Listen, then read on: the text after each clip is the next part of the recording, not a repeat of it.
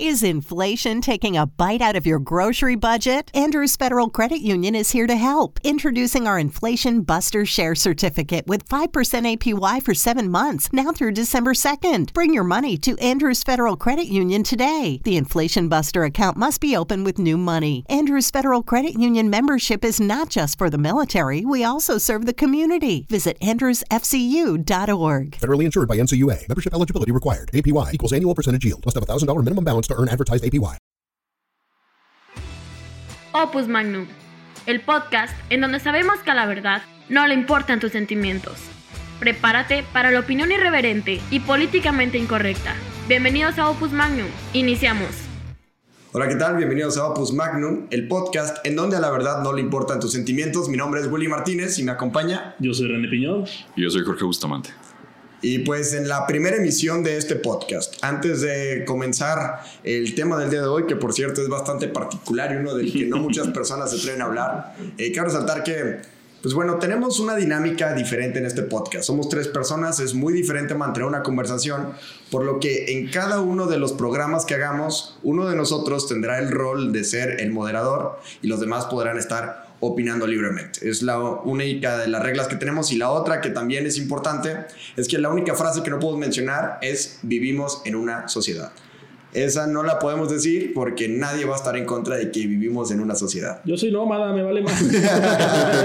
bueno, siempre hay alguien, ¿verdad? Pero no va a faltar el chairo de que Mira, somos presa de este mundo. Algo que yo he aprendido es que siempre hay un vato. Siempre hay un cabrón, sí, cierto. Sí, un Siempre unicornio especial, ¿no? De que no, ya no.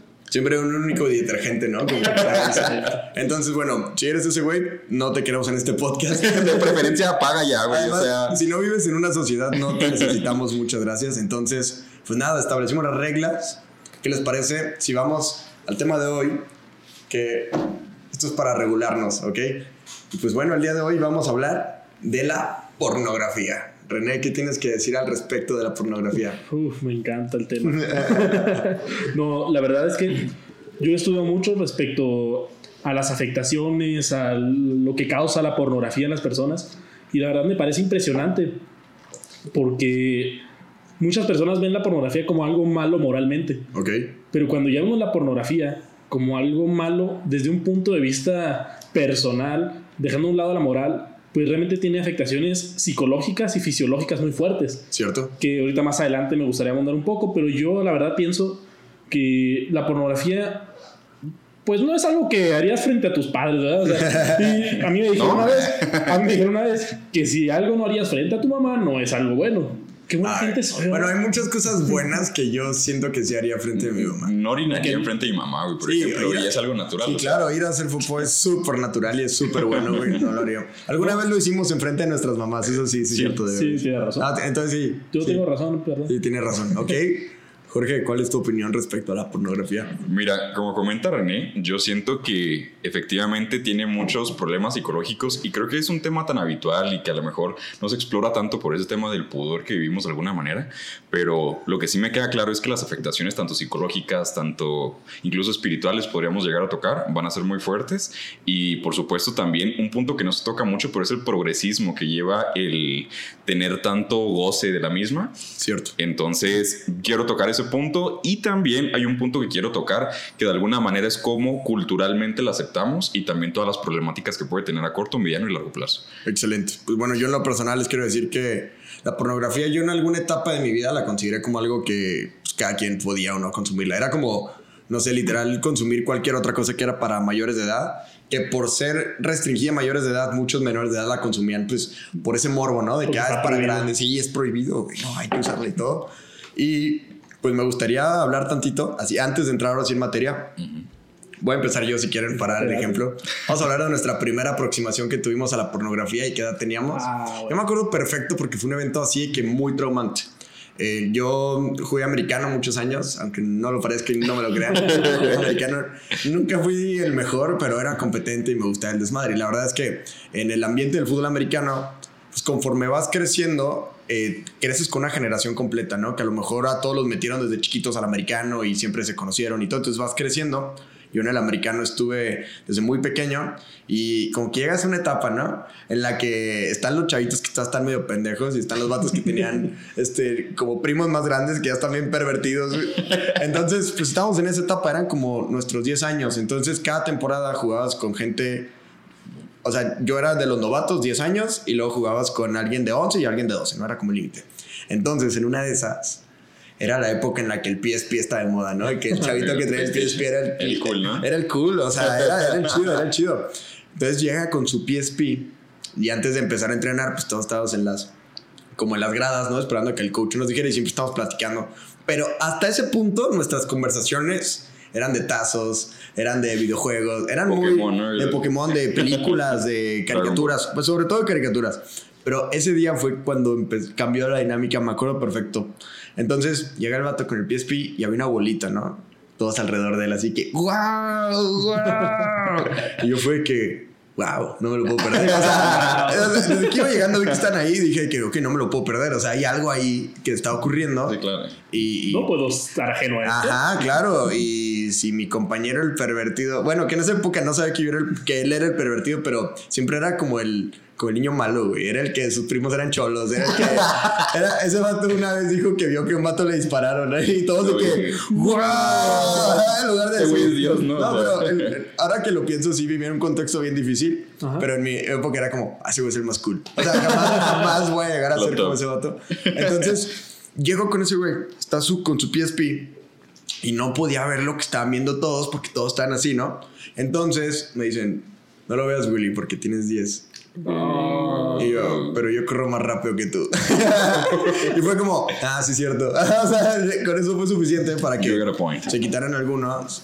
Y vi, y era un video pornográfico, pero era como súper amateur. O sea, ahora pues hay distinciones entre profesional, amateur y así. Y era así, literal, como que un vato se grabó. Pero ni siquiera estaban teniendo relaciones sexuales. Era así como una persona desnuda y lo estaba grabando.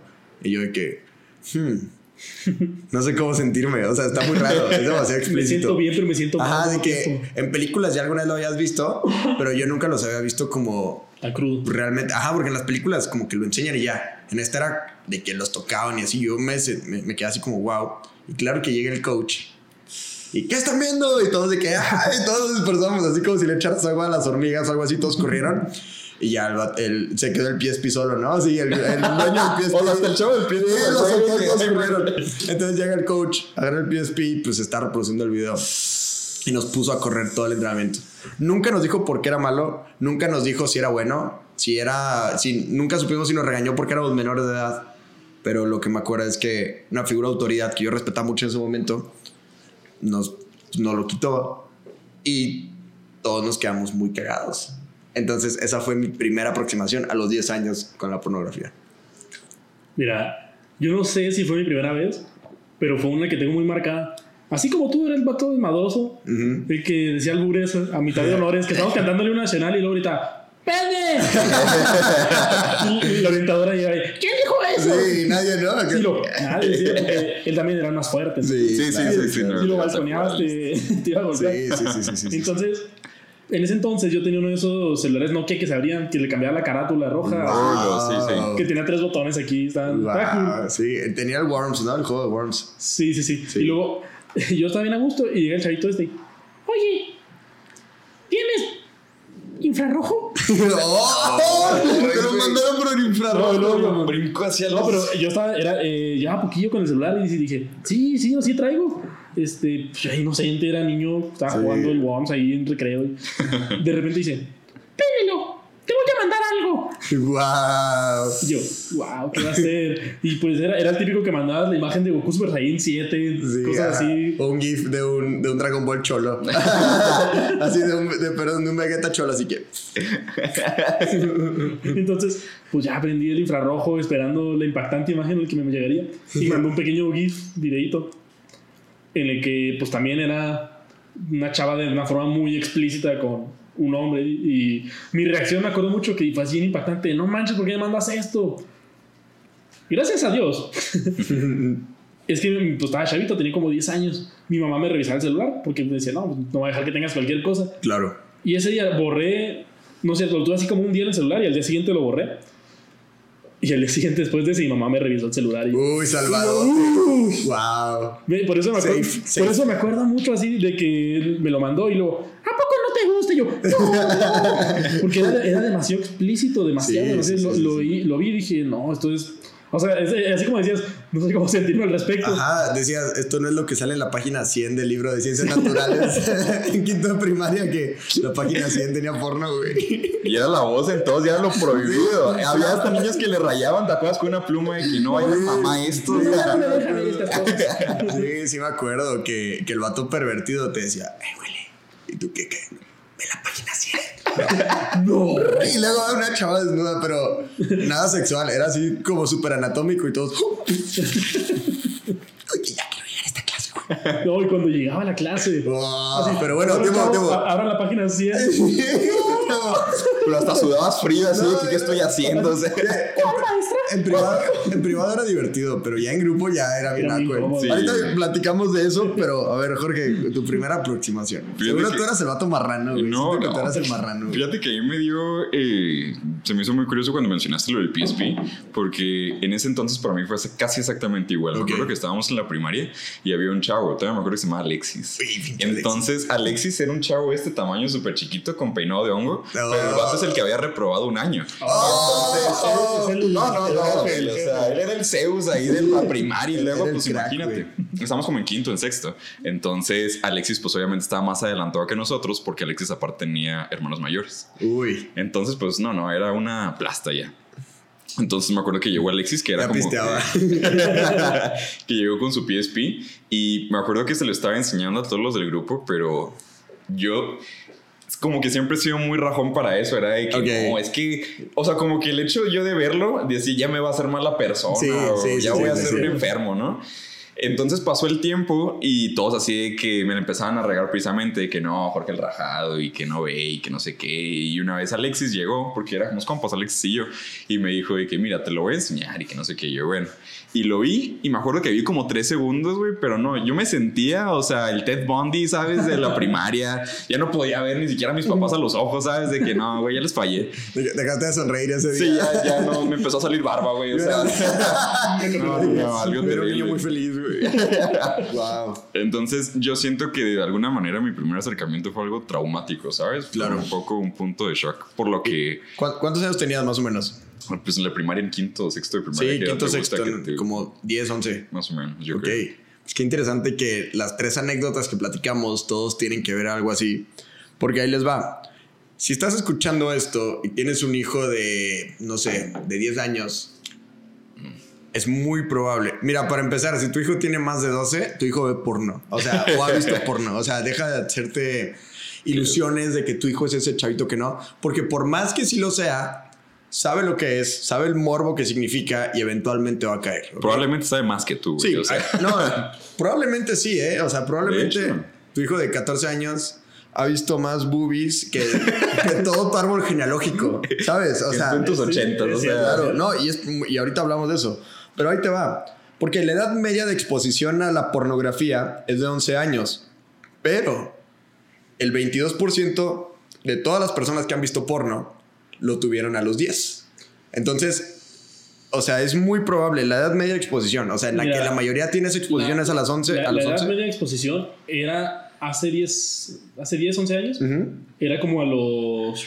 15, ¿no? No, o sea, el primer momento en el que lo veías era, pues cierto, hace más, hace como 20 años. Porque pues, hace 10 años nosotros tenemos 11, 12. Sí, ajá. Sí, sí, sí, el tiempo Sí. O sea, pasa. hace como 20 años era a los 14. Claro. Cuando nosotros nos tocó eran los 10. Y las últimas estadísticas marcan que el primer acercamiento que tienen los niños a la pornografía es a los 8 años. A los 8 años. Imagínate a los 8 años ver eso que nos impactó. Entonces, es la. eh, Quise empezar con esta estadística porque es la primera aproximación que se tiene. Entonces, acuérdense las decisiones que tomábamos a los 11 años. Yo de, de entre los 10 a los 12 años fue la edad que más dientes me rompí, más huesos me rompí y todo. O sea, yo tomaba muy malas decisiones a esa edad. Imagínate que tu primer acercamiento con la sexualidad y con la pornografía y con un material tan explícito es ahí. Entonces, y además llega antes que la educación sexual en los libros oficiales del gobierno. Los libros oficiales lo tratan por ahí de final de quinto de primaria, sexto de primaria, primero de secundaria todavía.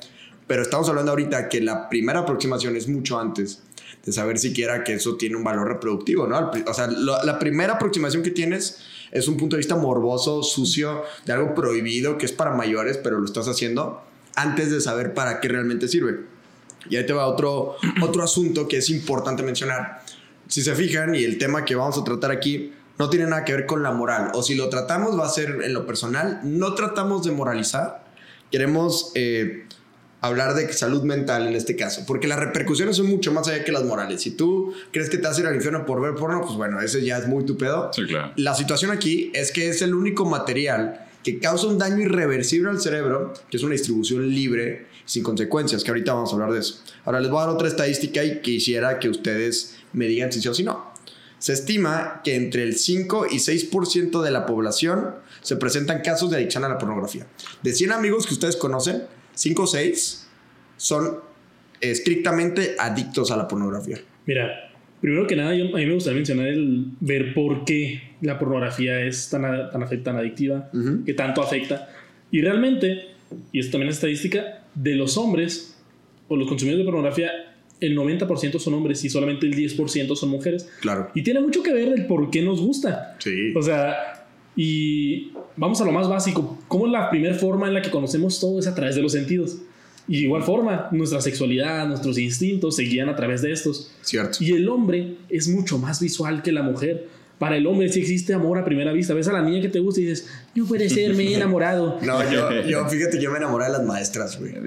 O sea, no, se los juro, pero así muy bonitas y todo, sin, sin algo así, digamos, morboso. Yo creo que siempre era como que la inglés o de computación, ¿no? ah, sí, siempre. Tenías una cercanía. La, la, principal estaba gordita, ¿no? Ya tenía sus años y tenía hijos y así, pero sí la de inglés y así eran como pasantes, ¿no? Ah. Y tú, Hola, Miss. Tú, wow, y eran muy amables contigo porque la, su chamba dependía que te trataran bien y era como... La Miss Gaby, la Miss Gaby fue mi primer crush y sí existe. Y le decías a tus compas, ¿eh? que ya le gusta la No, yo le decía a mi mamá, güey. A mí me valía más. te lo juro, güey. No, yo le decía a mi mamá de que. Eh, y luego a mi mamá de que, ay, ¿cómo te fue a la escuela? Y sí, pues, pues siempre tienes un crush, ¿no? Mis papás de que, la Miss Gaby, ¿y quién te gusta? Y yo de que, Miss Gaby. mis papás de que, wow. Ese es mi hijo. Ese es mi machote. Sí, pero el hombre es mucho más visual que la mujer. La mujer sí, realmente no es tan visual. Es por eso, uh -huh. científicamente comprobado, que las mujeres pueden tener novios feos y verlo como alguien hermoso. O sea, es la explicación científica a todo esto. Cierto. A, a, diferencia del hombre, la mujer, su principal sentido es el sentido del oído.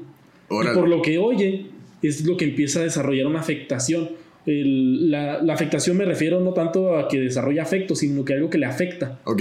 O inclusive... Como afección, digamos. Sí, como, o sea, como que, o sea okay. la llegar mujer, a la cabeza, ¿no? la Inclusive, por ejemplo, en los libros psicológicos. Psicológicos. Sí, el, el, a la chava que me está viendo 50 sombras de Grey no es un gran libro. O sea, que muchas mujeres han masturbado con ese libro, sí, no. Claro. No simboliza. bueno. Ay, bueno, sí, a ver, el nivel de personas que se han masturbado con tu cantidad tampoco es como estrellas Michelin que le pongas. O sea, no, es muy buena calidad, digamos.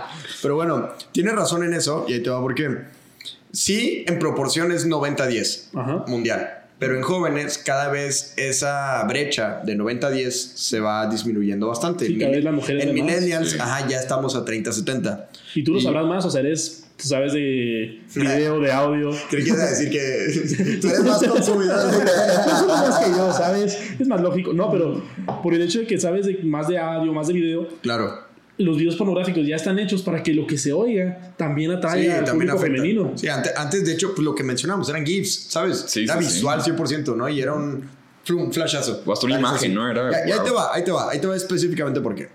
Vamos a tratar un poquito de la historia. En cualquier momento me pueden interrumpir y, hacer un comentario. Pero aquí apunté algunos hitos históricos. Digo, no quiero que este podcast se trate de la historia de la pornografía. Entonces voy a mencionar unos muy específicos. Claro que hay más y en otro contenido se puede ver más. Pero ahí les va. Eh, le, esto tiene que ver con un curso que tomamos que se llama Dale la Vuelta, que tiene que ver con esta pornografía. La bibliografía específica viene de un libro eh, publicado por el doctor Alejandro Moya. Luego ya pasamos las fuentes, ¿no? Pero haz de cuenta que él menciona, ¿no? La, realmente cuáles son las... Is inflation taking a bite out of your grocery budget? Andrews Federal Credit Union is here to help. Introducing our Inflation Buster Share Certificate with 5% APY for seven months, now through December 2nd. Bring your money to Andrews Federal Credit Union today. The Inflation Buster account must be open with new money. Andrews Federal Credit Union membership is not just for the military. We also serve the community. Visit Andrews fcu.org. Federally insured by NCUA. Membership eligibility required. APY equals annual percentage yield. Must have a $1,000 minimum balance to earn advertised APY. Etapas modernas, porque siempre se ha dicho que la pornografía existe desde que existe el hombre y lo que quieras. rupestres y todo. Sí, no, de que ya me imagino a las pinturas rupestres acá. No saben ni hablar, güey. Ya me los imagino dibujando unas boobies ahí, ¿sabes? Eran dos palos así, o sea, no Sí, es como sí, que. un cabrón con la- Uh. claro, vamos a hablar de la historia moderna, o sea, de lo que nos llevó al punto del que estamos ahorita. Porque hasta este punto no había ocurrido eso, habían pasado miles de años de la humanidad y había sido todavía un tema, pues un poquito, claro que en el, en la- en el romanticismo, ¿no? Y en todas las épocas, en el Renacimiento, hubo exhibiciones, pero no como lo fue en el 1948. Y ahí les va por qué. El primer libro que menciona que todo comportamiento sexual debe ser libre de tabúes se llama el libro específicamente El comportamiento sexual del hombre. Que aquí habla que el hombre, no como género, sino como especie, habla que el hombre eh, debería quitarse tabúes de una liberación sexual absoluta, incluyendo animales, incluyendo niños. ¿Por qué? Porque dice que si es natural, todo lo que hace el hombre es natural, es lo que menciona este autor. Entonces, si el impulso sexual del hombre es natural, lo natural está bien, entonces debe ser libre.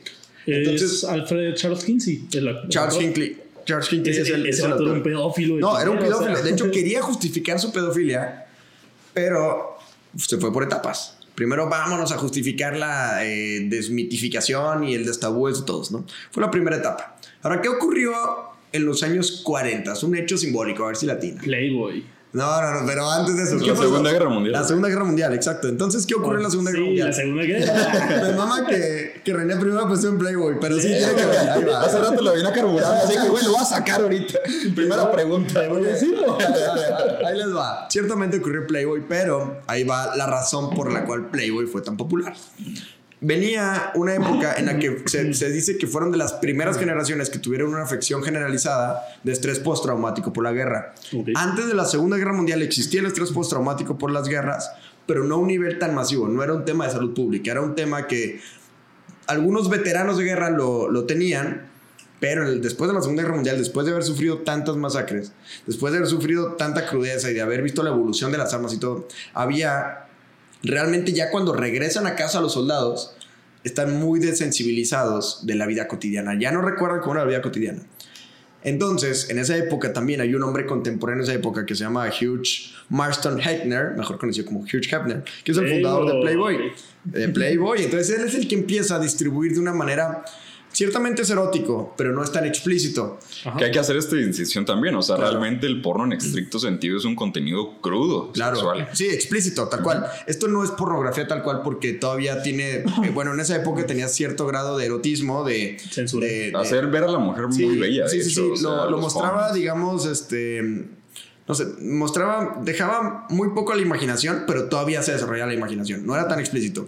Y además, aquí cabe resaltar que Playboy eh, funcionó también como una plataforma para muchas obras de literatura del siglo XX muy importantes, entre ellas de mis libros favoritos, que es eh, 1984 y Fahrenheit 451. Tuvieron ahí, por ejemplo, como un tráiler en dos páginas mostrar los primeros dos capítulos y ya si a la gente le gustaba compraba. Entonces también tenía cierto valor literario, pero ciertamente no era lo que vendía. Ok. No era lo que vendía. Entonces empezó a haber ahí ese cambio de mercado en el que ya lo que está vendiendo no es tu contenido, sino tus fotografías, ya explícito. Eso continúa a lo largo de los 40 y 50, ¿no? En donde ciertamente empezó a haber esos consumidores, lo hacían a lo mejor poquito escondidos, en clubes de solamente que para caballeros, en, en- en ámbitos, barberías, en, En el ejército. en el ejército, en bares, en lugares que había puros hombres, en equipos deportivos. Pero ¿qué ocurre? Esto solamente puede ser producido por profesionales por el alto costo de la industria de la fotografía y el video de la época. En esa época sí existieron desnudos en Francia, en Europa, pero no eran distribuidos masivamente. Entonces, Vamos a la siguiente hito, que es en los 60s y los 70s. En los 60s empieza esta liberación absoluta de todo, empieza a haber esta rebeldía generalizada, las personas empezaron a, a tener esta idea de rebelión contra los estándares anteriores, entre ellos la liberación sexual. La por supuesto, sexual. todo el uso de las drogas y demás. El Claro. Que realmente mucha gente no lo sabe, pero el movimiento hippie siento que a veces es un poco contradictorio, porque si bien sur- surgieron muchas libertades, como el de que las personas ya vestirse como ellos gusten, las mujeres que estaban tapadas hasta el cuello, ¿no? Ya te pueden enseñar los codos y mucho más. Sí, los tobillos y todo. Claro, que realmente mucha gente dice es que fue una liberación y tal, pero realmente era una manera en la cual te controlaba el gobierno. ¿Sabes qué? Me conviene mejor tener una sociedad que esté invadida por LSD, por marihuana y tal, mantenerlos calmados y estos no nos van a hacer una revolución. No queremos Claro, más problemas que, que ahorita. mis revolucionarios estén dopados. A Por diferencia que supuesto. los revolucionarios de otros lugares, como fueron las revoluciones socialistas, que no están dopados, están armados. Exacto. Dijeron, ¿cómo quiero a mis hippies? Drogados, pues drogados. y, y y esto también es- no, no es ningún mito, ¿sabes? Están los archivos desclasificados de la CIA que dicen que distribuían eh, LSD y distribuían drogas, entonces, etcétera. Entonces empezó esta liberación.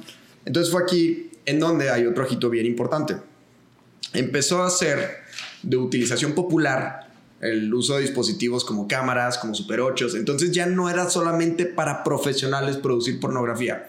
Ya era posible que tú tomaras una foto de una persona desnuda en posiciones eróticas y ya se puede distribuir, ya era más fácil empezar a repartirlo, este, ya, ya era algo también un poquito más aceptado, ¿no? Ya no te daba tanta vergüenza admitirlo, seguía siendo algo pésimo, los adultos jamás lo hubieran admitido, ni siquiera los consumidores de Playboy llegaban al grado de tener ese, ese libertinaje, ¿no? Pero eso fue lo más importante de 70s y 70s. Claro que la tecnología fue evolucionando, pero ahí va el hito más importante hasta ahora. En este momento no había un 90% de consumidores a lo largo del mundo. No, pues es que porque el simple hecho de que la- las personas tenían que Sí. dar la cara al momento Sí, de ir al, y- y ahí al va, puesto, y de ir, al decir. videoclub. O sea, es que es como lo que se veía en las series antiguas, como Friends, de cualquier otra, que veías a alguien saliendo de un vi- del videoclub, pero de la parte triple X para Sí, Ahí es donde nos daban la cara. Que a los blockbusters, o sea, entrabas y había una cortinita, pero al salir, quién sabe quién te iba a ver. O sea, tenías que abrir las cortinas y todo. Y había lugares de exhibición de material pornográfico, pero era también muy eh, vergonzoso ir ahí. Tenías que admitir o que no estabas logrando tener sexo por tus propios medios y tenías que ir a ver y no querías recurrir a la prostitución. O que te gustaba eso, que era lo que tú consumías. De hecho, es algo bien curioso. Quiero hacer un pequeño paréntesis de aquí. Adelante, adelante. Yo cuando tenía 18 años me tocó trabajar en un videoclub. Y, y era bien curioso porque nosotros obviamente teníamos toda la gama de películas. Sí, sí, sí. Pero cuando tú querías pedir una película de triple X, era bien curioso la forma porque nosotros teníamos una carpeta roja. Oh. En el mostrador, exacto. Tenemos una carpeta roja que tenía 3X. Entonces ya era como que todo se paseaba, ¿no? Y tal. Pero era bien curioso porque a mí yo creo que me tocó a lo mejor una vez nada más vender una película de esas. De hecho, vinieron a entregarme la película, ni siquiera me la rentaron. Y yo noté algo muy interesante, que la gente que iba al video a pedir esa película no era tanto el hecho de, de comprarla y de él disfrutarla, sino el hecho es de que yo fui, asumo que era el primer hombre que trabajaba ahí. Entonces mucha gente iba y me decían las chavas, no manches, o sea, hoy vendí tres, hoy vendí cuatro. Y yo, Oh. qué raro, a mí no me han pedido ninguna. Entonces yo siento que era más bien el morbo de la persona de ir, que hay una chava en el mostrador Y decirle, y decirle, "No, oye, voy a papi". pedir. Y lo gracioso fue que cuando vino este, era una persona bien particular, haz de cuenta, estaba medio peloncito, un bigote así rizado, el chavo, panzoncillo chelero, traía muy buen carro, era lo que se me hizo raro. Uf, Llega conmigo, me entrega la película y me dice, oye, pero había una chava aquí, ¿no? Una morenita y así yo. Híjole, ¿sabes qué? Pero pues ahorita no está. Y luego, ok, bueno, entonces nada más te voy a entregar una. Me entrega una y se queda la otra, güey, que ya traía para entregar. la entrego mañana, aquí Sí, ya, ¿A qué hora está, no? La chava es. Entonces, sí siento que gran parte de ese, lo que en ese entonces era un tabú, ahora llega a ser hasta un Claro, morbo, ¿no? y, y fue justo en esta etapa, ¿no? Los 60 y 70 conforme se fue, fue evolucionando. Ahora ya era posible, pero la distribución no era, digamos, una cosa totalmente permitida, ¿sabes? De hecho, era ilegal distribuir ese tipo de contenido si no tenías cierta licencia, si no eras productor de cine, si no tenías una justificación artística Sí, al claro. respecto. Tenías que tener una justificación artística. Tenías que decir, no, es que así fue mi visión, lo que quieras. Mira, como, vale, eh, chico marrano, pero bueno, te la compro, ¿sabes? O sea, ok, va, va, va, va, va, jala. Y hubo an- antes del, o sea, de ahí yo supongo que el siguiente salto sería la entrada al internet. El internet, justamente, en los años 90. Mira, el, el internet, realmente tú sí empezaban a ver imágenes pornográficas, pero el hecho de que hubiera videos era muy limitado. De hecho, ya fue hasta 2005. Eh, La entrada de los 2000, sí, más o menos por ahí. Mira, En 2005 se inventó y se creó la plataforma más popular o que se conoce como la red social más vista que es YouTube. En 2005 se creó YouTube y a mí me, me sorprendí al saber que fue hasta 2006 que un iluminado dijo, oye, ¿y si subimos un video porno. Wow. y en 2006 se inventó la primera página porno de videos llamada YouPorn. Ah, fue la, no sabía que era Sí, la primera esa, fíjate. No, Y- no supe que esa era la primera. O sea, se llama YouTube, YouPorn. YouPorn, Por- wow. Y luego surgió, surgió otra que se llama Porn2 porque YouTube ya se sí, luego Pornhub y ya empezó toda la Sí, o sea, distribución. empezaron una tras otra, tras otra, Cierto. tras otra. Y ahorita más del 50% del contenido de Internet se estima que es pornografía. pornografía, claro. Ahora, ahí, ahí va justamente esa etapa. Estamos en los 90 ya empieza a mejorar las redes, ya todo es bien accesible, ya cualquiera puede tener videocámara, empiezan los medios de distribución digital. Y eso fue el hito, empezó ahí. Y es a partir del año 2000 cuando empieza a ser muy común, bueno, más común que los 90 tener este, esta tecnología digital del internet. Que comienzan estas preguntas morbosas, ¿no? De, oye, pues, ¿será que podré pasar por aquí?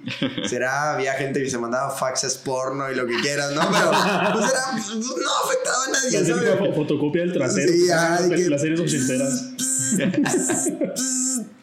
Entonces, digo, sí ocurría, podía ocurrir, pero no era tan distribuible a cómo revolucionó la era del punto com. La la- las páginas porno fue la primera. Entonces, o sea, la- los lugares fiscalizables como Estados Unidos, que, que tenían ciertas reglas, decían de que, oye, mm, o sea, esto está mal, ¿sabes? O sea, esto está mal porque, porque es contenido explícito, pero no decían esto está mal porque te hace un pedo en la cabeza. Era como, ah, pues, porque son muchachas desnudas, güey, pues nada más puedes mostrar nomás. Lo, ¿Qué tengo que hacer? Tienes que asegurarte que todos los que entren sean mayores de edad. Entonces, en lugar de decir, bueno, va, que le tomen fotos a su ID, bueno, va, que escaneen, era tan limitada la posibilidad de las computadoras en esa ¿Eres mayor de etapa edad? Sí, que no. dijeron, O sea- vamos a poner un botón. Y fue muy inteligente por parte de las páginas porno porque dijeron, sigue siendo inaccesible, nomás dale clic que sí soy mayor de edad, pero me saco de problemas porque el problema aquí ya no es mío, ni del chavito que es menor de 18 años, es de los papás que no lo están vigilando. Entonces, pues me vale madres, le pongo un botoncito que diga que sí soy mayor de edad y quiero recibir este contenido explícito. Mira. Y que estoy consciente de las consecuencias que va a traer a mí. Y es aquí en donde se fundan las tres As de la pornografía. El primero es en los 2000, a principios de los 2000, cuando empieza a ver esto. El primero es que es accesible. O sea, ya, ya puedes entrar desde cualquier lugar. Ya hay manera de entrar sin tener que meterte a un videoclub, que comprar revistas y... Esa privacidad hasta de que- alguna manera. Ya existe esa, digamos, de privacidad. Ahora, es asequible, es súper barato. Si tus papás están pagando internet, exacto, O 6 pesos en el ciber. o seis pesos en el ciber, lo que quieras. Es asequible y por último, es anónima.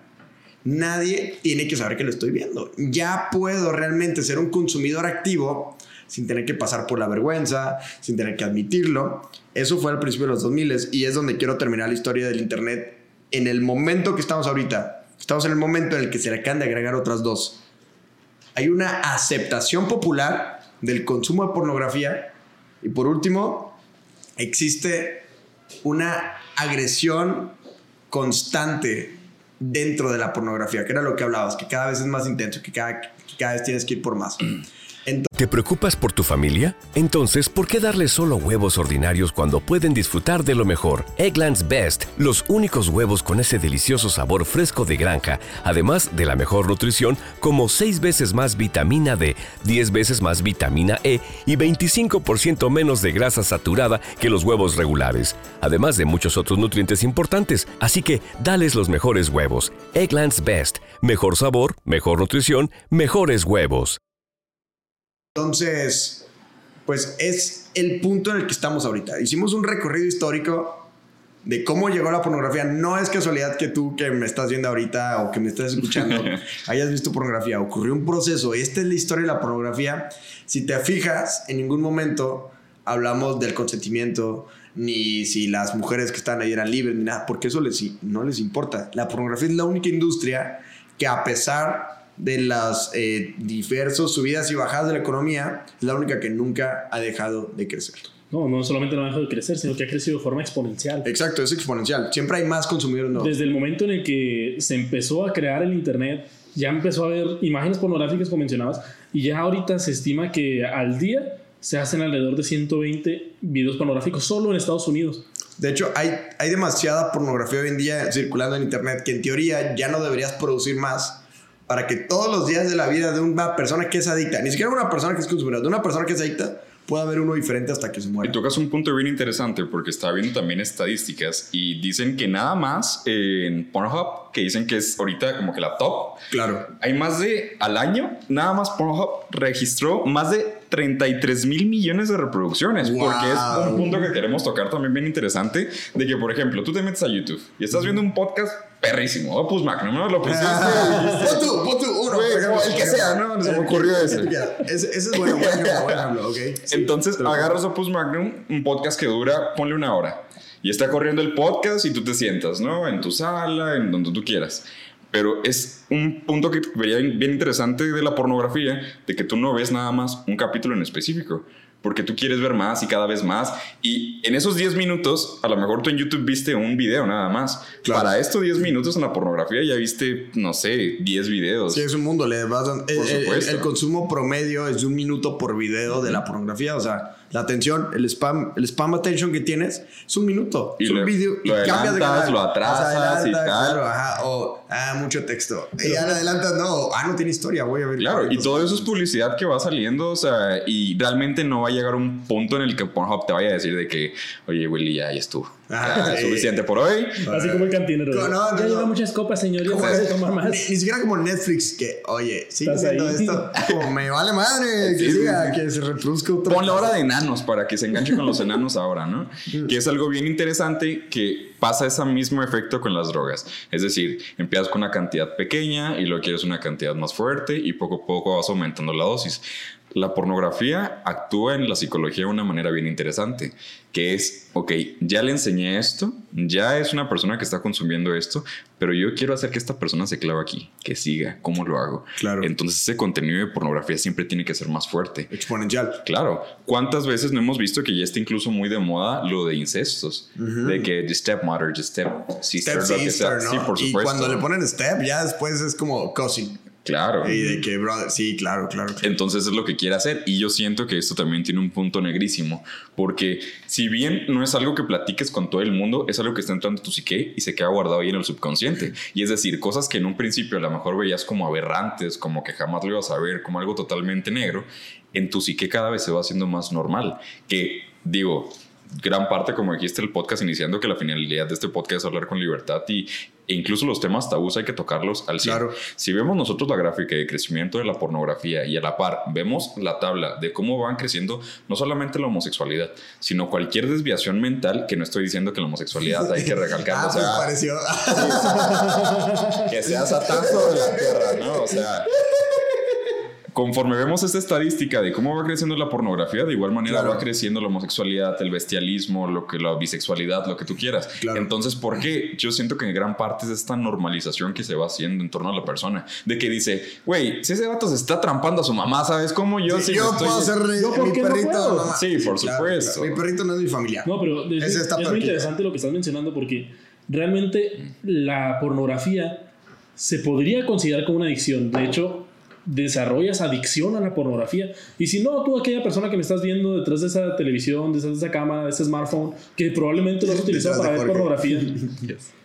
Fíjate, la pornografía es tan adictiva que libera y activa las mismas partes del cerebro que un adicto al metanfetamina, LSD, marihuana, al, adictos al tabaco, al alcohol, incluso las Oreos llegan a ser adictivas, pero el problema con la pornografía es lo que mencionamos, mencionamos ahorita con Willy, que es anónima. Entonces, a diferencia de una persona que se mete Sí, piedra, punto. que se mete Vamos, cristal, vámonos bien a leve. Alguien que o toma, que llegas a tu casa y hueles a cigarro, hueles a alcohol, y ya dices, no. No puedes hablar, no puedes caminar. Sí, es como, ah, Sí, chinga. claro. Aquí no hay un síntoma visible específico. Tienes Exactamente. razón. Y no solamente ahí, sino que el, el término correcto, porque el DSM-5, que es el libro que utiliza la Asociación Psicológica Americana para establecer cuáles son las desviaciones y los problemas mentales que llega a haber, no hay un concepto exacto como adicción a la pornografía, pero hay uno más amplio que es el comportamiento sexual desviado o comportamiento sexual Compulsivo. compulsivo. Ah, bien, buena palabra. Entonces,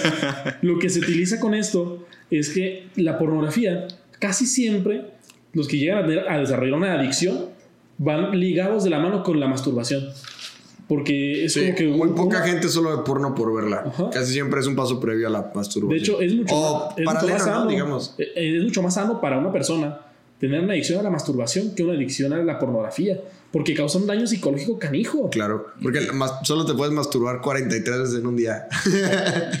¿Qué, pasa si lo haces 44, güey? ¿No han visto ese récord Guinness? No. Hay un récord Guinness. Hay un güey que se murió masturbándose 43 veces. ¿Y tiene récord Guinness?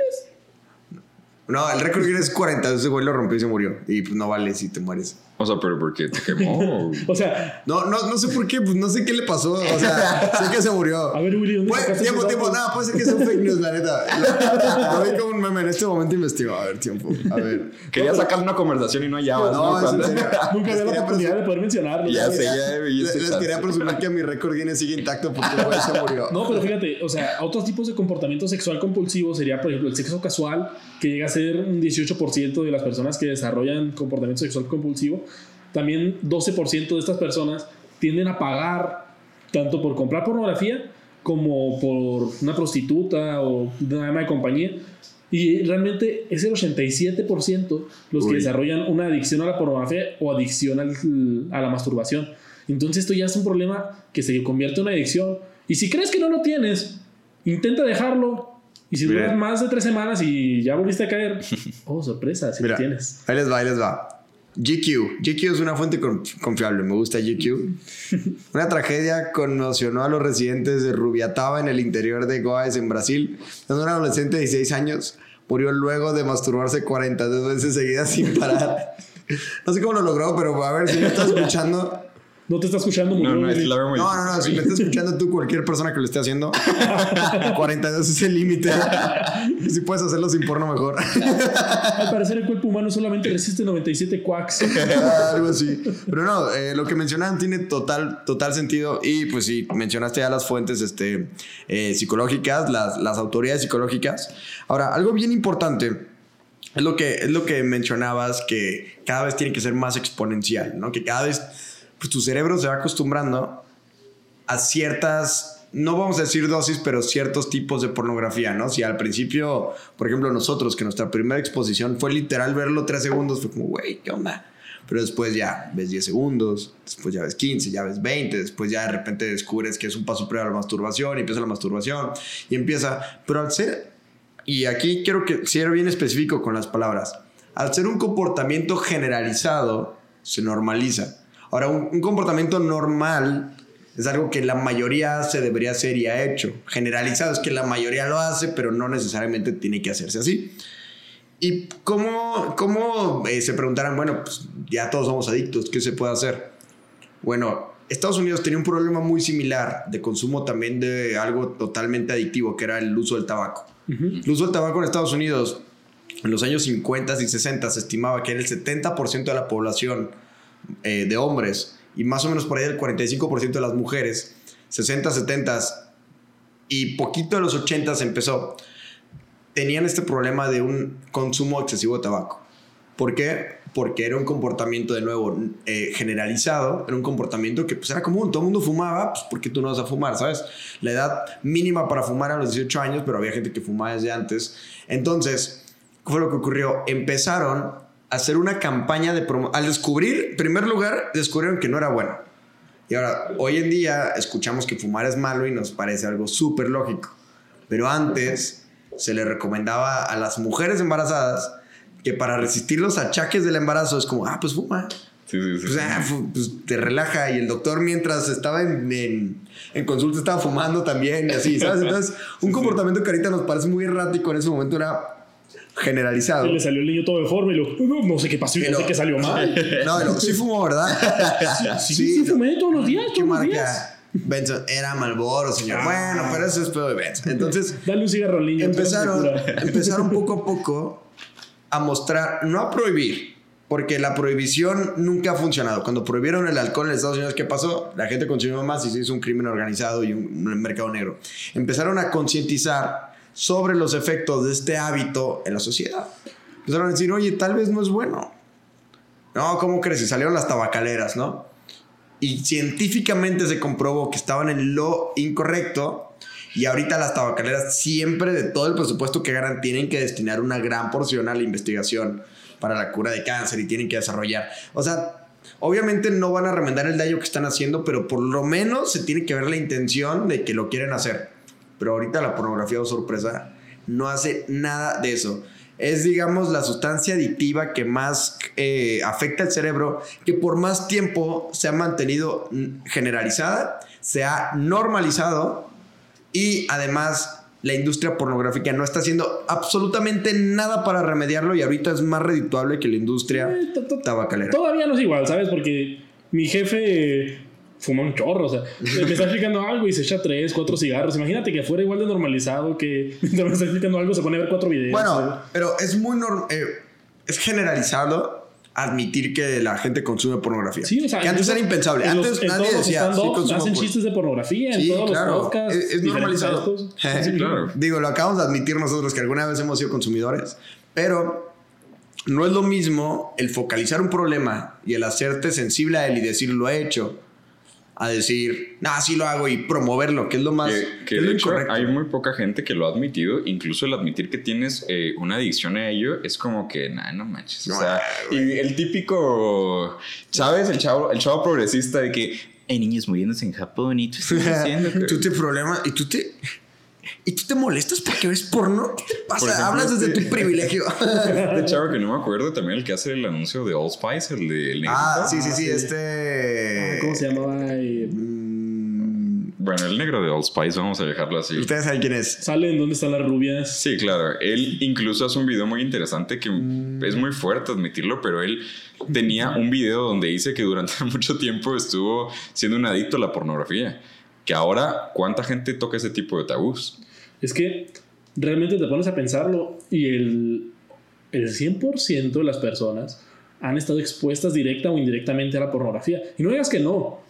Todas las personas que estamos aquí, en algún momento vas bajando por Facebook o te llegó un meme de WhatsApp, lo abriste y luego era un negro con proporciones de- eso, eso es pornografía, lo Eso es pornografía. Sí, claro. Sea, de, de una u otra forma es Contenido explícito. hemos estado expuestos. O sea, aunque de repente eran las 10 de la noche, estás en tu casa cambiándole a la tele y de repente salió una página o Sí, sal- claro. salió un canal ahí Y ahora- un tanto indecente. Eh, Terry Crews es el, es, Sí. el, es el dude que decías, Terry Crews. No, no me acordé, lo tuve que buscar. O sea, que no "Ah, pinche Willy se-". No, que no se preocupen. Este, Terry Crews eh, fue quien admitió.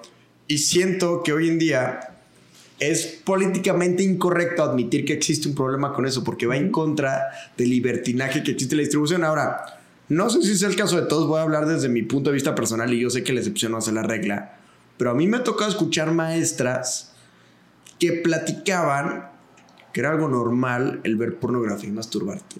Sí. Era una conducta natural. Es Está- está en los descúbranse, li- chavos. está en los libros. Sí, descúbranse, no, descúbranse y todo. Y, y ¿Te preocupas por tu familia? Entonces, ¿por qué darles solo huevos ordinarios cuando pueden disfrutar de lo mejor? Eggland's Best, los únicos huevos con ese delicioso sabor fresco de granja, además de la mejor nutrición, como 6 veces más vitamina D, 10 veces más vitamina E y 25% menos de grasa saturada que los huevos regulares, además de muchos otros nutrientes importantes. Así que, dales los mejores huevos. Eggland's Best, mejor sabor, mejor nutrición, mejores huevos. Y te digo porque, pues bueno, yo a lo largo de mi vida ya lo les contaré porque, pero estuve en un montón de sistemas educativos, en un montón de escuelas diferentes. y en algunas de ellas, que ciertamente eran las más progresistas, ahora, que tampoco digo que las religiosas y las que eran un poquito más conservadoras tenían la razón, Sí, ¿no? porque nunca te explican los motivos por qué. Te van a salir pelos de la mano. O, Sí, ah, porque claro. a Dios no le gusta. Es como, pues a mí qué mal, a Dios no le gusta muchas cosas, ¿sabes? Luego O no sea, vas a poder tener hijos. Sí, no te, ajá, no te decían la razón psicológica específica, como si te decían de por qué no tienes que pistear hasta el exceso, por qué no tienes que fumar, por qué no tienes que usar drogas, ¿sabes? también el internet influye mucho en esto y es bien interesante porque cada vez los niños siento que son menos conformistas porque tienen todo al alcance de sus manos, toda la información que quieran, entonces quieras o no, vamos haciendo una sociedad de alguna manera más inteligente, más curiosa, Casi etcétera. dices que vivimos en una sociedad. Casi, Sí, casi, ya, pero le no, estuve practicando bien. No, pero- todo el mes, güey. No, pero tienes razón. Por ejemplo, yo hace relativamente poco vi a mi primito de 8 años acercarse a una. No, ah, tenía menos, tenía 7, 7 o 6 años. Se acercó hacia un iPad, le puso el Siri y de repente nomás escuchó. Chichis. O sea, tú lo ves y muchas personas se hubieran reído. Ah, el niño está buscando chichis, pero no te das cuenta de que si buscas esa palabra, probablemente va a entrar Una un cosa de lleva otra. Ahora, no por nada la palabra, o sea, la frase más buscada en México es sexo en, Google. Y la segunda palabra más buscada es Seox. Maldita dislexia. O sea, no, se los juro. O sea, son los términos más buscados. Mira, es que en toda la historia del Internet solamente hubo un día en el que la pornografía no fue lo más descargado y fue el día en que se estrenó Pokémon Go. Es Wow, el único día, yo no sí, sabía ese es el, tema. es el Wow. único día en el que la pornografía no fue top 1 en descargas en internet o en páginas. Solamente Wow. Pokémon nos puede salvar de la pornografía, ¿sabes? Bueno, y ya que estamos tocando este tema un poco de los niños y tal, Hablemos de Pokémon. vamos a olvidarnos del tema, vamos a hablar de Pokémon. ¿Cuál es tu Pokémon favorito? Yo creo que hay un punto muy importante en el que ya, bueno, ya llevamos un poco avanzado el podcast y creo que va a ser eh, de alguna manera como la pieza toral, ¿no? De esto, que es los efectos que tiene la pornografía a nivel psicológico en las personas. Ok. Que ahora voy a tocar dos puntos aquí importantes.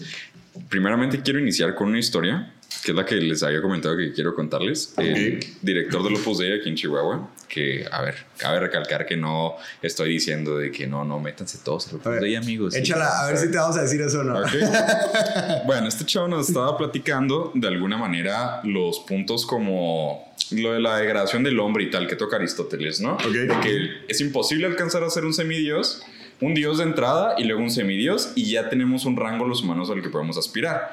Que lo más que pueda aspirar Es a- un héroe, ¿no? Decíamos. Eh, antes del el héroe ya roza con los dioses, o sea, es algo que no puedes llegar a ser. Entonces, una persona prudente es lo más alto que puede aspirar a ser humano. Una, persona virtuosa, ¿no? Sería más que una persona prudente. Mm, Pues es que es la prudencia y luego es el hábil y luego eh, bueno, Bueno, ¿a cuál quieres llegar? ¿A cuál? cuál? Sí, vamos bueno, a- vamos a ver. eso hablamos de eso porque está muy de- bueno por solo partes, pero- Tomás. Pero bueno, el caso de esto es de que él toca un tema de que lo más bajo que puede llegar a ser humano es la crueldad. Cierto. Entonces dice, bueno, entonces, ¿qué es la crueldad? Y él decía, así como el héroe o el semidios ya roza con algo divino, ya la crueldad es algo que roza con algo la que maldad, del- sí. sí, ya no es propio incluso del humano. Y nos tocó, nos menciona un caso donde habla de... eh, él decía que en ese entonces el índice más alto de pornografía infantil era en Brasil Ok. que en Brasil en este rollo de las favelas, que no hay tanta seguridad y tal, la gente iba a sus sótanos y está también el tema de la niñez de Cristo, ¿no? Y estos temas ya pedófilos y demás. El caso es de que este chavo, que ya se le había buscado por varios tiempo por estar haciendo este tipo de videos, mete a los niños, tenía un niño y una niña en un sótano y el chavo está grabando. Llega la policía, lo logran encontrar, tiran la puerta, todo de una manera súper abrupta, ¿no? Súper de repente. Y este señor lo que hace es de que, bueno, revisan la escena, aparte de tener cámaras y todo, tenía un, bol- un boleto para viajar él, aparte tenía armas, ¿no? Y demás. Sino que lo que todo el mundo esperaba es de que este hombre tomara a los niños de rehén, ¿no? O sacar un arma o explotara con una granada, etcétera. Claro. Y es bien interesante que la respuesta de este hombre en Brasil, lo único que dijo fue poner sus manos de esta manera y decirles gracias. Wow. Entonces, podemos hablar de a qué punto llega la pornografía como adicción, así como una persona adicta a la cocaína, como una persona adicta a la droga que tú quieras, al opio inclusive, cómo llega a ser este aferramiento en el que finalmente dice, esto se acabó. Sí, ya no tenía manera de regresar. No, y yo, bueno, para la gente que no, su- no sabe, estuve como involucrado en muchas religiones, estuve en el hinduismo, en ¿Qué el... quiere decir que estuviste involucrado en la pornografía No, infantil? Yo era actor porno, No, no, que yo era ese niño. Eh, no les quería decir. Bueno, no, no, puntos sensibles. el caso es de que si nosotros eh, nos adentramos ya en el punto psicológico de lo que logra hacer la pornografía, es difícil porque cuando estábamos investigando el tema, regularmente investigas, nosotros, bueno, el promedio más o menos de lo que investigamos es una semana y es bien fuerte porque no hay muchos estudios al respecto de la pornografía. Por lo mismo que es un tema tabú y es como que, oye, si yo estoy estudiando un doctorado en psicología, habiendo tantos temas de que, ay, va a tocar el tema de la pornografía, qué cochino, ¿eh? No, Sí, se ay, ¿no? Le encanta el porno, de seguro. Sí, sí, de ser bien Ha de sentirse culpable, por eso quiere estudiar. No, y es que te voy a decir algo. Ciertamente, la pornografía se ha empezado a estudiar con sus efectos negativos de una manera reciente, porque nunca en la vida había tenido las cinco, las AES, ¿no? Las cinco AES de la pornografía, que es, lo repito, accesibilidad, asequibilidad, anonimato, aceptación y agresión.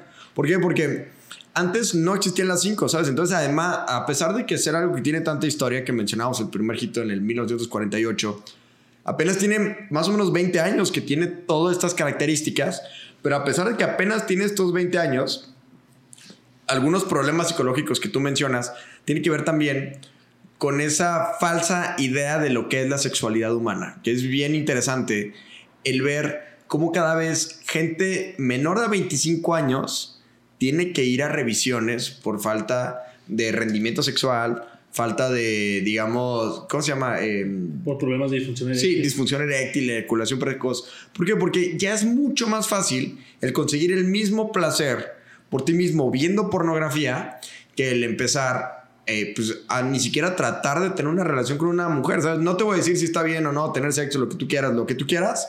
Si ves pornografía y sientes muchísimo más placer al masturbarte viendo pornografía que al tener relaciones sexuales, te voy a decir algo, no eres el único. Hay muchas personas que en este momento tienen ese problema y es algo que está ocurriendo más que en cualquier otra etapa del mundo.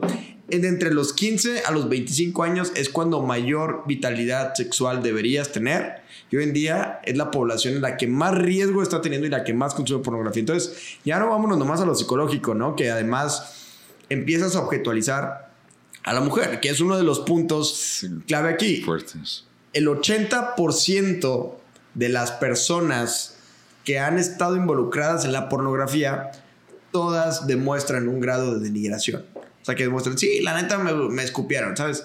Y ellos como, firmé el consentimiento. Y es como, güey, de, de todas está la chingada que te escupan, ¿sabes? Pero es como, no, no, pero firmé. Ok, perfecto. Ahora, vámonos a esa parte del consentimiento.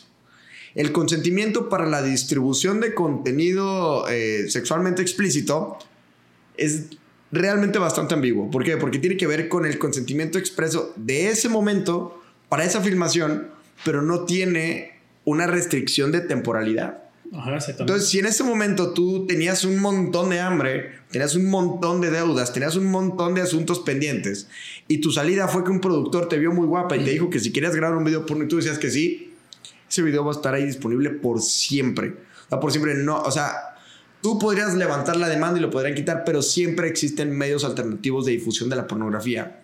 Y es ahí en donde creo que es lo más importante al momento que estás viendo pornografía, no hay manera en la que, ve, en la que tú estés consciente que sean dos adultos o tres adultos o lo que sea que al nivel en el que estés, no hay manera que Enjoy all your favorite sports like never before at BetMGM. Sign up using code CHAMPION and your first wager is risk-free up to $1,000. Visit betmgm.com for terms and conditions. 21 years of age or older to wager. Virginia only. New customer offer. All promotions are subject to qualification and eligibility requirements. Rewards issued as non-withdrawable free bets or site credit. Free bets expire 7 days from issuance.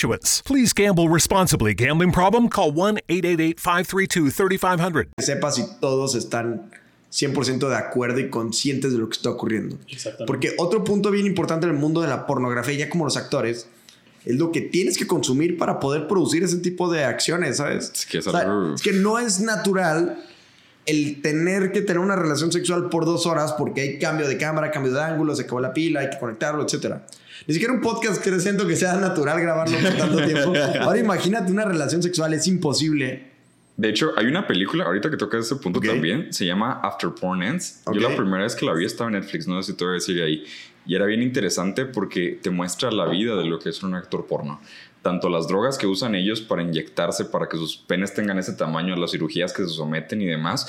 De hecho, la disfunción eréctil que ellos empiezan a experimentar, porque después de tener esta gama de parejas sexuales, y no solo eso, sino también después de que tu pene ha surgido, pues hace ha tenido tantos problemas en cuestión de operaciones y demás, queda muy debilitado. Y sobre todo, la cantidad de sangre que tienes que bombear para que esa cosa se pueda levantar cada vez es más fuerte. Entonces llega un punto en el que el cuerpo no Sí, además, cada vez hay menos estímulos psicológicos. y hormonales al respecto. Es que todo, cada vez te vale más madre. Realmente cada vez te vale más madre tener sexo, cada vez te tienes que poner más cosas. Llega un punto de no retorno. No, no, no, pero fíjate, eso es porque ellos están metiendo cosas. Pero hay un estudio que me gusta mucho bueno, no me gusta el estudio, ¿verdad? Ah, no, no, me gusta la pornografía, ¿verdad?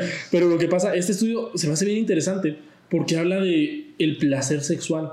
Y como actualmente toda la pornografía que se consume, o al menos el 99.9%, es a través de pantallas, se, hay un estudio que demuestra que a mayor intensidad lumínica experimentas mayor placer sexual.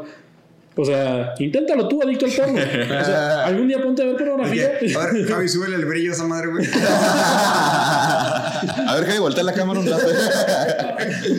o sea, Pero sí, O sea, mientras más intensidad lumínica tenga la pantalla, experimentan mayor placer sexual. Es más, cuando van a ver el video porno, le suben el brillo del celular, le suben el brillo a la pantalla y experimentan mayor placer sexual. Entonces, mi teoría es que nos estamos convirtiendo en polillas por causa de esto.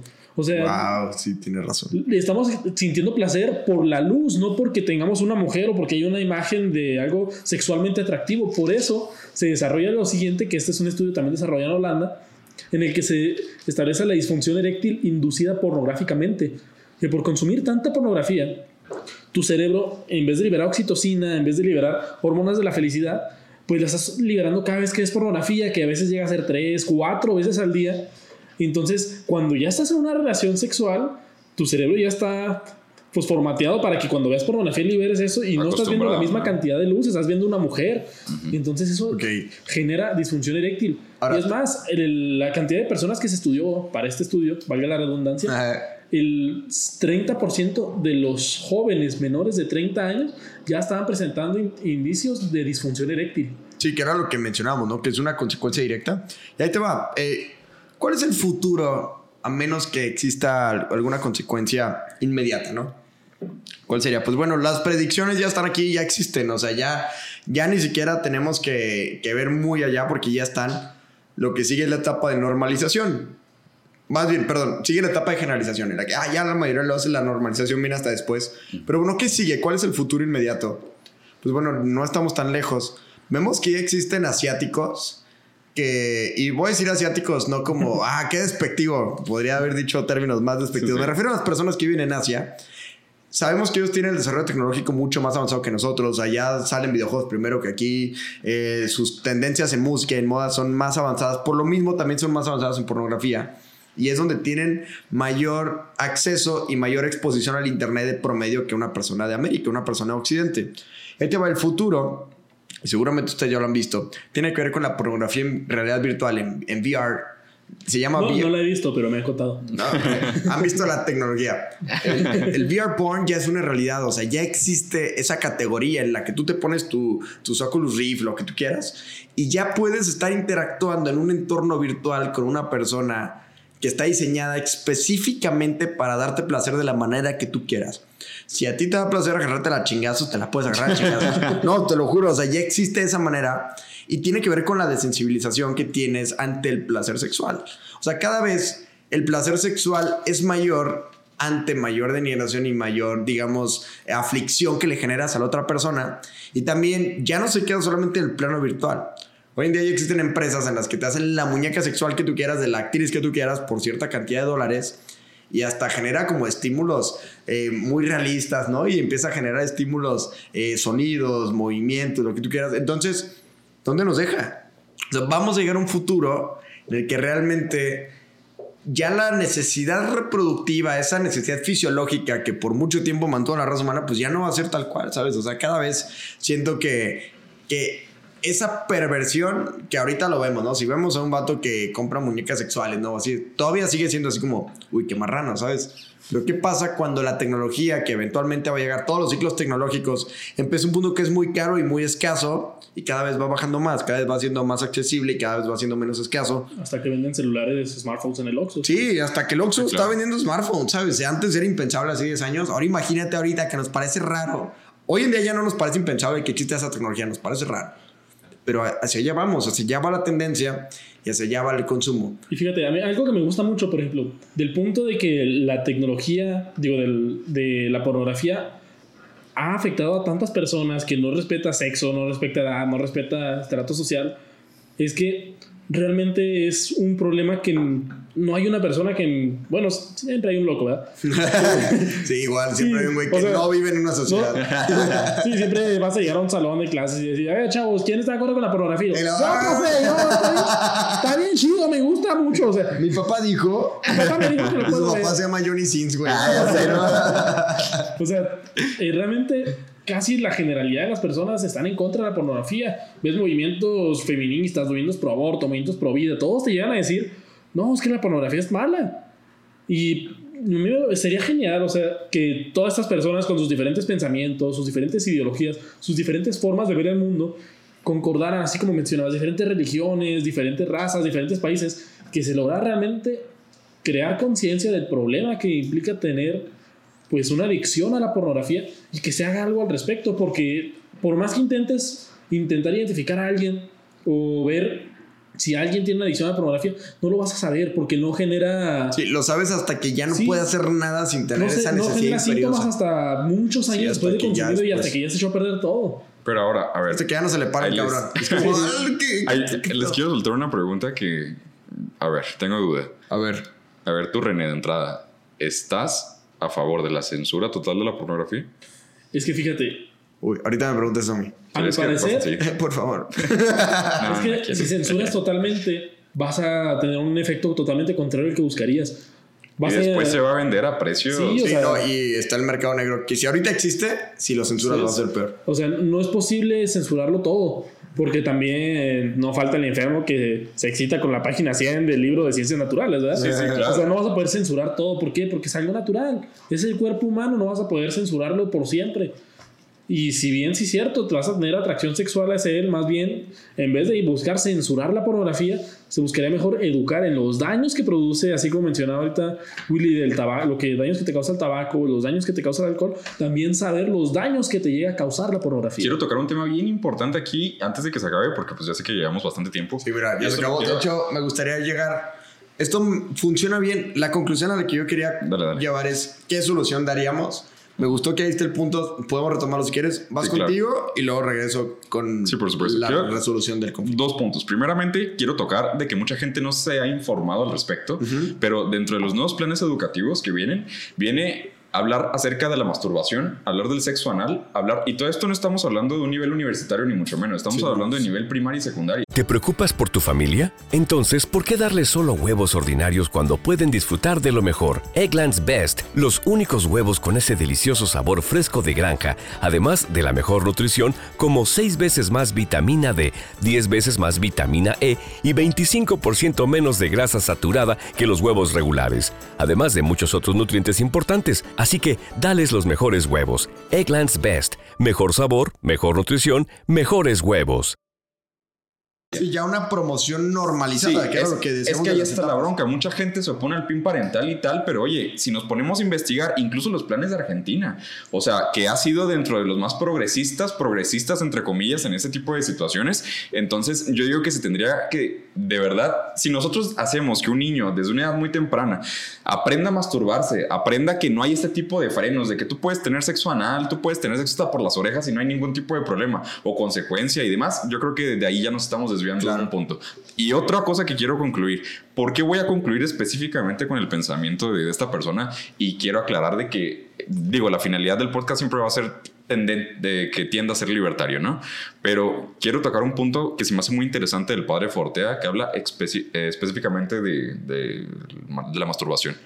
El padre Fortea dice de que es una estupidez esta idea de que siempre se nos venda de que lucha contigo mismo, tu mayor adversario eres tú. Y el padre Forta dice, es que si tú peleas contigo mismo jamás te vas a ganar. Claro. Porque tú conoces tus puntos débiles y tú sabes cómo... Y sabes cómo ponerte en ese punto Sí, de, por de supuesto. no retorno. Sabes cómo llegar al punto de no retorno. Entonces dijo, si tú te pones a discutir de que veo o no, entonces el padre dice, oye, es que vas a terminar viendo, vas a decir, bueno, igual tengo este tiempo, Sí. igual no pasa nada. Mañana empiezo a dejarla. Por supuesto. entonces dijo, el ya, siguiente octubre. ya cuando te vas yendo a ese callejón, dijo, lo mejor que puedes hacer en una pelea, no nada más contra cualquier persona, sino contra ti mismo, es ni siquiera entrar al conflicto. Claro, no, Si tú entonces- te brincas al conflicto desde un principio, entonces vas a ganar siempre. El 100% de las veces vas a terminar ganando. Que a lo mejor mucha gente va a decir, pero es que eso no dejas de profundizar en el ser y que no sé qué. Pero es que seamos realistas. No lo intenté. No lo intentes, o sea, no te metas en esa No, antes de que llegues a la conclusión, No, dale, dale. un dato muy interesante es que para poder evitar el consumo de pornografía es importante saber que el mayor tiempo en el que se consume pornografía es en el tiempo libre. Uf, cierto. ah, y ya cuando empieza a haber un consumo de pornografía en el trabajo, por ejemplo, los memes de estás despedido y lo paras el porno y lo ¿por qué? Eso ya muy cabrón. No, Javi Pero- acá, ¿no? De que, ¿por qué no van a volver a traer? Ahí con el teléfono, ¿qué? ¿qué estás viendo? Déjate ahí. No sabe qué reflejante el espejo, ¿no? Y estoy viendo porno. Entonces, No sé gran tiempo, Javi no está viendo porno. Entonces, lo que, lo que quiero llegar es: el mayor consumo de pornografía Ajá. es entre 2 y 4 de la tarde, curiosamente, la hora de comer. De, De la comida, trabajos. ok, el break. Y de- a la- después de las 10 de la noche, cuando es rara la persona que ya está trabajando trabajando y estás en tu casa, estás en un tiempo libre, así antes de dormir, de 10 a 12. Esos son los horarios en los que más se consume pornografía. ¿Por qué? Porque es cuando tienes tiempo libre. Entonces, Cierto. el ocuparse, el buscar tener la mente distraída, el buscar ya estar ocupado en algunas otras cosas, hacer un podcast, como Jorge decía. Ah, o sea, Por decir Opus Magnum se, se, me... se- se masturbaba mucho y dije, ah, mejor va a hacer un podcast a la. O sea, ah, bien, buena bola, sí funcionó. No te veo masturbándote, entonces creo que sí funcionó. Entonces, ocupar tu tiempo libre y buscar hacer diferentes actividades, pues va a ayudar a que no tengas tanto tiempo para caer en esas cosas. Y si eres adicto y ya intentaste parar y todo, pues busca atención psicológica. No podemos Sí, hacer todo. Sí, ya estás... Ok, ahí va. ¿Cuál creo que es la solución que yo propongo? Todos los que hemos visto pornografía, me incluyo, sabemos que existen ciertos anuncios que tienen que, que, que son por región. O sea, que dicen dónde vives, cabrón. O sea, que dice, mujeres, mujeres solteras en Chihuahua buscan joven, lo que sea, ¿no? ¿Eso qué significa? Que la publicidad que se distribuye en la pornografía tiene que ver con sec- sectores regionales, ¿no? Territoriales. ¿Qué pasaría si, existiera una legislación, así como cuando compras cerveza que dice que el, el abuso del consumo de esta sustancia es nocivo para la salud? ¿Qué pasa cuando vas y compras tabaco que sale un niño muerto, ¿no? Y que sale una rata y que dice con esto matan no te ratas. tan lejos, las- los gancitos o los jugos lo compras y se exceso claro, dice todo el exceso. ¿Qué pasaría si en la publicidad de la pornografía estuvieras diciendo los errores y todo el daño que conlleva psicológicamente? O sea, que dijera, consumir pornografía es igual que consumir heroína. ¿Cuál quiere ser? Y esa legislación está en nuestras manos. Nosotros, los, eh, si estás en otro país, no sé cómo funciona en tu país, pero en México podemos decidir eso. Así como se puso esa legislación para los gansitos, así como se puso esa legislación para el tabaco, así como se puso la legislación para el alcohol, para todos eh, los todos los productos consumibles, asequibles que podemos conseguir, tienen esa restricción. Es importante que yo creo que la pornografía lo tenga. Al momento que estés consumiendo, estés siendo consciente del daño que te provoca. Y eso está comprobado que sí reduce el índice de consumo. La gente dirá, no, pues es que los que fuman tabaco van a seguir fumando toda su vida. Pues pon tú que sí, pero van a morir y la siguiente generación ya lo va a ver como algo pues, que está mal. Y es una fracción de segundo el pensamiento de, Sí, de no. así. Y además, este, mientras entre que pones el video y cambias de página, lo que tú quieras en el consumo de pornografía, que recordemos que es un minuto más o menos el que hay por video de atención promedio en los videos pornográficos, si tienes publicidad en lugar de enfocarte de eh, los doctores odian a este sujeto por el método que supo, ¿no? Y, y este hombre tenía un pene de 5 centímetros y ahorita es la Torre Eiffel. Eso lo podemos cambiar nosotros. Podemos decidir qué publicidad se exhibe por la región en la que se está que toda la, que toda la pornografía en México diga que eso te va a desmadrar y no va a haber retorno des- a cierto punto, ¿sabes? Yo creo que esa es la manera legislativa. Claro que la educación siempre es buena, ¿no? Y Sí, por supuesto. yo, por ejemplo, otro punto, el PIN parental yo creo que está bien.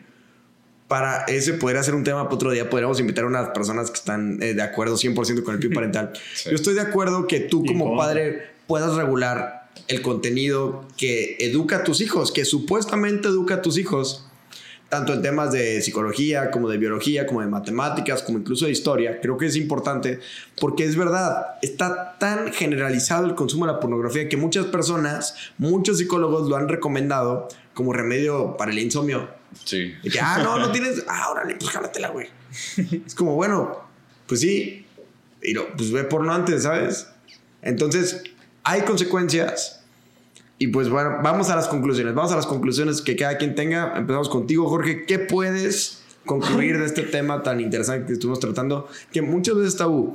Muy pocas veces realmente se habla del impacto en los... O sea, obviamente hoy en día ya no es tan tabú hablar de la pornografía. Sí, por supuesto. Siento que el tabú es hablar de lo que te provoca negativamente, no de la excitación que genera, es decir, lo que mencionabas, ¿no? En los podcasts, en, en todos lados ya es como jijiji, jajaja, estamos hablando de pornografía, qué chido.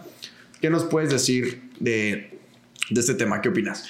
Mira, yo por supuesto creo que siempre se tiene que ver lo bueno y lo malo, por decirlo de alguna manera, pero pienso que en este tema en particular es bien difícil, ¿no? El manejarlo de algún punto bueno que llegue a tener. Entonces, desde luego, mi, mi punto personal es no habría que censurarla, puesto que hay muchas cosas de por medio y yo pienso que también llegaríamos a un extremo de a las películas o en cualquier lado, de plano cancelarlo. Y si una película llega a tener eso, ya sería buscado. Empezamos a hablar como, por ejemplo, el tráfico de whisky, cigarrillos que sucedió Sí, claro, en Estados la prohibición. Unidos. Sí, sí, sí. O sea, después una, gen- una persona que realmente tenga una adicción a esto va a generar de que esta persona pague incluso cientos de miles de dólares y va a pasar el mismo efecto que con la cocaína, que con etcétera, de gente que se cae en la calle para tener este consumo. Entonces yo digo, no hay que censurarla, pero la persona que tenga problemas, desde luego, pienso que se puede tratar en, personalmente informándote y demás. Ay, y porque nada va a vencer la educación. O sea, quieras eh, tocarlo por donde sea, yo siento que la educación va a ser el arma más fuerte. En dado caso de que una persona ya tenga una adicción excesiva, vi también una noticia de una chava en Brasil que eh, se le permitió incluso masturbarse en su trabajo y era una persona que se masturbaba y tenía hasta 16 orgasmos por día. O sea, a ese grado hemos llegado. Yo pienso que ya nada más no es una cuestión psicológica, sino una cuestión psiquiátrica que se podría llegar a tratar. Es como las personas que son adictas que se les da como una receta controlada para evitar esa, ¿Haz de cuenta? esa adicción, pero fue como, a mi adicción es masturbarme. Bueno, pues mastúrbese. pues. Eh, ahí en la esquina. Estoy seguro que seguro era buenísima en su trabajo, ¿eh? O sea, seguramente hacía algo bien Sí, chingón. para- para- para trabajo. Hijo, es bien perra, pero se masturba un chingo. ¿no? ¿Cuánto tarda? Porque mira, 16 orgasmos al día, son 24 horas en el día. El ingeniero de calidad así haciendo cálculos. 16. Mira, si fueran 12, serían dos por cada hora. Por cada dos horas sería un, sería un orgasmo. Pues, cada dos horas y media. estás teniendo. Pero sí le cambian los balances, ¿no? Ajá, de que. Sí. Pero sigue chameando. O sea, termina su pedo y ya. Sí, ah, pues chingón. Acá sabes de que. Bueno, Dame dos. sí, de que no tendrá una hermana por ahí que también trabaja igual de chingón, pero pues, que tenga ese problemita. Que tenemos un güey que cada dos horas sale a fumar. O sea, chingue su madre. Pero bueno, eh, buen punto. Coincido. Coincido. Aunque no completamente. Ahorita menciono yo cuál es mi perspectiva diferente, pero bueno, vamos contigo, René. ¿Cuál es tu conclusión? Mira, yo puedo concluir que realmente hay muchísimas personas que padecen de adicción a la pornografía y ya al momento de mencionar la palabra adicción es porque ya no lo controlan. Ya llegó un punto en el que empezó a dominar su vida. Entonces, si tú que nos estás viendo, por alguna extraña razón tienes adicción a la pornografía, espero que no. Pero pues, si esto llega a muchas personas, al menos 100, No, 5 van a estar... Si llega a 10, Si llega a 10, si llega a uno- 10, un cabrón es adicto. Entonces, si llega a adicto. 100, 6. Sí, entonces, Sí, sí. si ya sientes que no puedes, busca ayuda. Hay grupos que se encargan de buscar apoyos psicológicos. Eh, si este este video llega a YouTube, aquí abajo vamos a dejar links de páginas en las que puedan acercarse para conocer más, para buscar apoyo. Y la verdad es que yo podría concluir eso. O sea, es un problema que ya no superó, que maneja más dinero que Google, más dinero que Amazon. Es una empresa que está tan grande y está tan presente a nivel mundial y en nuestro país. Las casas de los porn Sí, o sea, Sí. tienen, manejan tanto dinero que es muy difícil. No puedes atacarlo. O sea, es como atacar a Google por, no sé, por que sus colores son de, no te gustan o cualquier cosa. Ya es una empresa tan grande que no va a ser tan sencillo poder luchar por ese eh, aspecto. Me gustó mucho lo que mencionó Willy del buscar una legislación. Claro que es posible. Sí, por supuesto. Estaría, estaría fregoncísimo si se logra, pero aunque esté la legislación, al igual como aunque esté en la rata de cigarros, Sí, En- siempre hay consumidores. en la cajetilla siempre, hay hay consumidores. Entonces, pasa este podcast a alguien que sepas que tiene un problema, que dices, oye, sé que te gusta el porno, ahí te va poquito. Muéstrale que no somos, tu- no somos tus tías, que, ay, no lo veas porque es malo. Es como, güey, aquí está porque. Sí, o O sea, sea, es ¿sabes? malo por muchas cosas. Aquí tuviste más de una hora para verlo. Entonces, realmente hay que informarnos y hay que buscar ayuda ya cuando no se pueda llegar a un punto en el que, pues, yo no doy para más, necesito apoyo psicológico, apoyo Cierto. profesional. Ahora, mi conclusión es, cada vez que escuches que alguien está promoviendo la pornografía, cada vez que escuches que alguien es como, ah, es normal ver pornografía y todo, está siendo víctima del marketing de la pornografía y hay una culpabilidad en el hecho. Entonces, a todos nos ha pasado, ¿no? Que no haces la tarea y si eres el único del salón te sientes muy mal, pero si alguien más ya no la hizo es como, ah, bueno. Somos y si alguien más ya no la hizo, wow. Y si la mayoría ya no la hizo, es como, ok, entonces la pendeja es la maestra. ¿sabes? Entonces, es algo similar aquí. Como, ay, yo me masturbo y lo otro. Yo también. Y tú también. Ah, pues ya, pues ya todos, pues Es ya como- no es un problema. Como lo o que sea, decía síndrome de los increíbles, cuando ya todos son adictos. ya nadie es adicto, es. exacto. Es, es algo normal. Oye, no me Wow, de está buena. Es como, es como, soy adicto a respirar. Yo también. Ah, pues todos. Ah, chingón, ya no sé. Exacto. Entonces, este, no, trata de no normalizar, no generalizar este comportamiento. Date cuenta y también cuida tu placer. O sea, te apuesto que es 100% más satisfacción tener una relación sexual bien chingona, tener una- un momento de masturbación chingón. Te apuesto, es más, te lo digo, es más chingón. Entonces, para poder tener esto, tienes que a lo mejor bajarle a esto. Entonces, ¿quién quiere ser? ¿Quiere ser el güey que se masturba toda su vida? ¿Quiere ser el güey que tiene un sexo muy chingón? Con quien tú quieras. Ojalá sea tu pareja de toda tu vida y ojalá estén casados, que es lo que reco. Personalmente te recomiendo, si te vale madres, a mí también, pero trata, pero trata de no hacerlo contigo mismo. Eso sí da, sí da lástima. A lo mejor muchas personas te han dicho que es normal. No es normal. No está chido. Y así es como concluimos el podcast del día de hoy. Gracias por escucharnos. Esto fue Opus Magnum. Mi nombre es Willy Martínez. Yo soy René Piñón. Yo soy Jorge Bustamante. Javier en cámaras. Willy Martínez en controles. Nos vemos el próximo programa. Y recuerda que la verdad No le importan tus sentimientos. Bye. ¿No se merece tu familia lo mejor? Entonces, ¿por qué no los mejores huevos? Ahora, Egglands Best están disponibles en deliciosas opciones. Huevos clásicos, de gallina libre de jaula y orgánicos de Egglands, que ofrecen un sabor más delicioso y fresco de granja que le encantará a tu familia. En comparación con los huevos ordinarios, Egglands Best contiene la mejor nutrición como 6 veces más vitamina D, 10 veces más vitamina E y el doble de omega 3 y B12. Solo Egglands Best. Mejor sabor, mejor nutrición, mejores huevos. Visita egglandsbest.com para más información. We all have that friend who wakes up early to go get everyone McDonald's breakfast, while the rest of us sleep in. This is your sign to thank them. And if you're that friend, this is us saying thank you. Grab the perfect get up and go breakfast for you and your crew. Right now, two soft and fluffy, fully loaded sausage burritos are just three bucks on the one, two, three dollar menu. Price and participation may vary. Single item at regular price cannot be combined with combo meal. Ba-da-ba-ba-ba. Some people celebrate the holidays, but you, you dominate the holidays. You deck the halls, the mantle, and anything else that will stand still. You deserve a bold cold brew that's as festive as you.